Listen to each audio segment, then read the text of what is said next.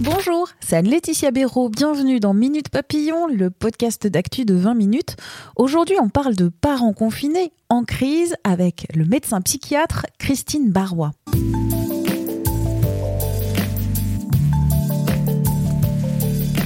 Enfants, travail, repas, ménage, organisation des activités scolaires, les jeux, sans oublier le linge. Dur d'être un parent confiné. Des témoins ont évoqué auprès de 20 minutes un quotidien de galère pour mener de front et le travail, et la gestion des enfants, et la gestion de la maisonnée, parfois sans aide de leurs partenaires. Assurer tout, tout le temps, dans tous les domaines, notamment l'apprentissage scolaire, les injonctions pleuvent. Et la charge repose le plus souvent sur les femmes.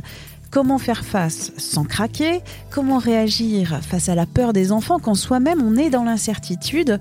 Christine Barrois, psychiatre à Paris, revient sur ces difficultés et propose quelques conseils aux personnes en souffrance.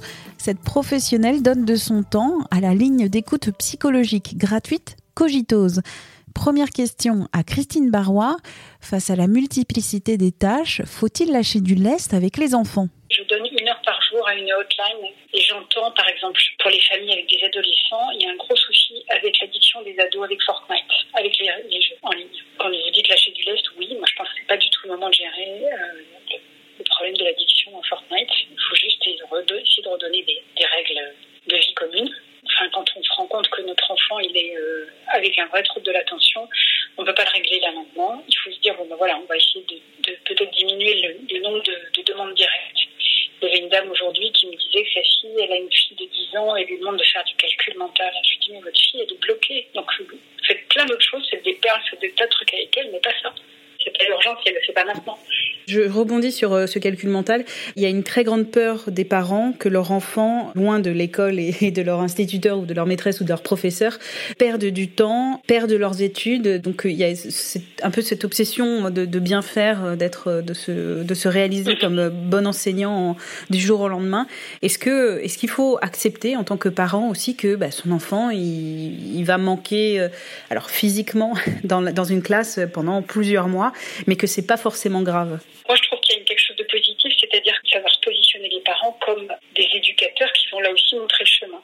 Si euh, l'enfant euh, euh, bute sur le calcul mental, c'est pas forcément tout foutu et que les parents ne doivent pas se stresser là-dessus. Exactement. C'est-à-dire que c'est pas la peine d'en rajouter. Et voilà, les parents sont pas des enseignants, la preuve. Les enseignants à distance peuvent donner du travail à faire et de l'intelligence à mettre plus que des connaissances à acquérir. Les connaissances à acquérir, elles sont sur le net, elles sont à disposition. Euh, en direction des parents, sur quel domaine vous, vous leur diriez de ne pas lâcher l'affaire?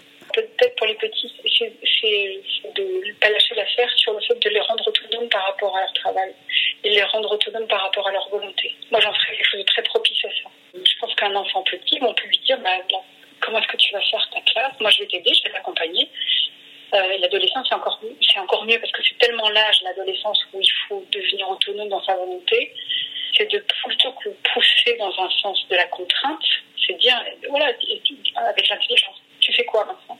Puisque c'est pas moi qui te le demande, c'est l'extérieur, tu as un certain nombre de, de choses à faire, comment est-ce que tu vas t'organiser? Pour les parents, comment parler de cette euh, période aux enfants quand soi-même on ne sait pas comment euh, la situation évolue, combien de temps ça va durer? Est-ce qu'il faut avouer ses doutes, quitte à créer des angoisses peut-être chez les enfants? Non, non, c'est pas créer des angoisses. C'est-à-dire, c'est dire, voilà, à l'extérieur. Et les, choses dont, on doute, c'est combien de temps ça va durer, qu'est-ce qui vient après? C'est-à-dire, comment est-ce qu'on va sortir? Quelle méthode notre État va trouver pour, notre, notre gouvernement va trouver pour sortir? Ça, on ne sait pas. Et ça, c'est très inconfortable. Moi, je conseille beaucoup de faire des to-do list, des petites to-do list. Ça redonne une impression de. Je reviens sur l'anxiété, euh, notamment les parents qui partent travailler à l'extérieur. Leurs enfants savent la situation, comprennent que dehors ça peut être dangereux puisque dehors on peut attraper le virus. Que dire à ces parents qui euh, sont angoissés déjà par la situation et angoissés aussi par euh, leurs enfants qui comprennent qu'ils prennent des dangers et des risques? Je pense qu'il faut être rassurant sur le fait que le parent qui s'en va, il va prendre les précautions. Donc pour les enfants, les rassurer, papa ouais. ou maman va travailler à l'extérieur, que ce soit au supermarché ou à l'hôpital, mais euh, maman ou papa euh... va avoir des gants, il va avoir un masque, il va faire attention en rentrant à la maison à, à voir les gestes barrières et à laver les mains. Je passe à ce que vous disiez sur euh, l'intelligence émotionnelle pour soutenir les parents. Euh, quelle est euh, cette notion d'intelligence émotionnelle et comment l'appliquer à soi-même? Alors, c'est vraiment apprendre à revenir dans l'instant présent. Des moments où je vais prendre soin de moi et d'abord de mon cerveau. En fait, c'est revenir à la pleine conscience.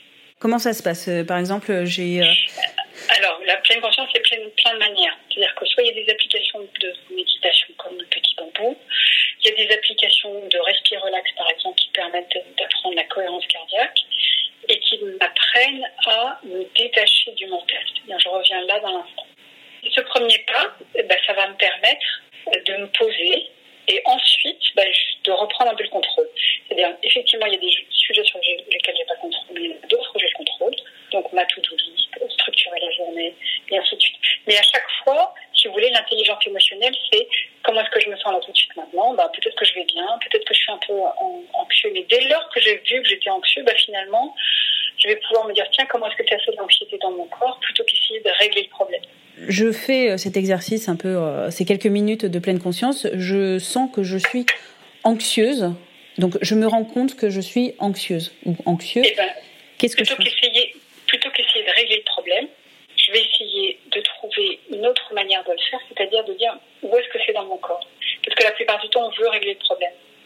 La plupart du temps, on est, on est prisonnier d'une espèce de, boucle. C'est-à-dire que plus je suis anxieux et plus je vais vouloir régler le problème. C'est-à-dire que je vais aller à la information, c'est-à-dire je vais encore plus m'angoisser.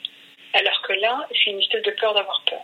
Si je dis, mais là, je n'ai pas de solution, je vais apprendre à ne pas avoir de solution. Et me dire, bah voilà, là pour l'instant, je suis anxieuse, mais c'est normal d'être anxieux, et il n'y a pas de solution. Savez, c'est un peu comme les alcooliques anonymes, la prière de la sagesse. Donnez-moi euh, la possibilité de changer ce que je peux changer, de ne pas changer ce que je ne peux pas changer, de savoir faire la différence entre les deux. Et ça, c'est vraiment de l'intelligence émotionnelle. Vous parliez aussi de, de mettre à distance euh, les informations. Les réseaux sociaux, les infos, il faut se dire, c'est une demi-heure par jour, pas plus. Parce que c'est source d'inquiétude, c'est-à-dire qu'il y a les plus, il y a les moins. Euh, il y a beaucoup de haine, il y a beaucoup d'avis, beaucoup de, il n'y a pas de nuances. Euh, si vous voulez, c'est des extrêmes, c'est des insultes. Euh, il faut les éviter absolument parce que ça n'a rien de rassurant. Pourtant, vous dites aussi les, les, moyens numériques, alors pas que les réseaux sociaux, tous les moyens numériques, ça peut aussi aider à se rapprocher de leurs amis, de leur, de Et oui, famille. Oui, oui, exactement. Mais là, c'est moi qui le décide. Si vous voulez, c'est à la fois se servir euh, des moyens de communication numériques, c'est-à-dire les WhatsApp, les Zoom et les FaceTime, tout ce qu'on veut, pour garder le lien social. En revanche, les réseaux sociaux, Facebook, Snapchat et, Instagram, à limiter. Très peu positif. Pour revenir à la question de départ, donc euh, qui partait de témoignages de familles, de parents et notamment des femmes qui aujourd'hui euh, vivent mal le confinement dans leur euh, dans leur gestion quotidienne, que ce soit le travail, la maison, le ménage, la, faire à manger, les activités scolaires et ludiques pour les enfants. Qu'est-ce que vous leur diriez à ces femmes? De demander de l'aide, c'est-à-dire demander de l'aide au conjoint, demander de l'aide aux enfants, de répartir si c'est possible, de déléguer structurer la journée le plus possible pour avoir une impression de contrôle. Que chacun ait un peu une to-do list aussi, c'est-à-dire euh, est-ce qu'on peut faire un programme chaque jour, mais une to-do list assez simple et assez sommaire. Les enfants peuvent en avoir une to-do list aussi mm. sur ce qu'ils ont à faire ou ce qu'ils peuvent, ce qu'ils ont envie de faire. Et surtout pour la mère de famille, c'est qu'elle ne passe pas à côté de ses besoins. Donc il faut qu'elle ait euh, ses besoins fondamentaux à elle. C'est peut-être aussi d'avoir une demi-heure à elle dans la journée de dire à tout le monde, mais là, euh, oubliez une demi-heure. Merci à Christine Barrois, médecin psychiatre à Paris, pour ses explications. Quant à Minute Papillon, je vous invite à vous abonner à ce podcast d'actu de 20 minutes sur votre plateforme d'écoute préférée. Vous serez ainsi notifié des nouveaux épisodes. On se dit à demain, portez-vous bien.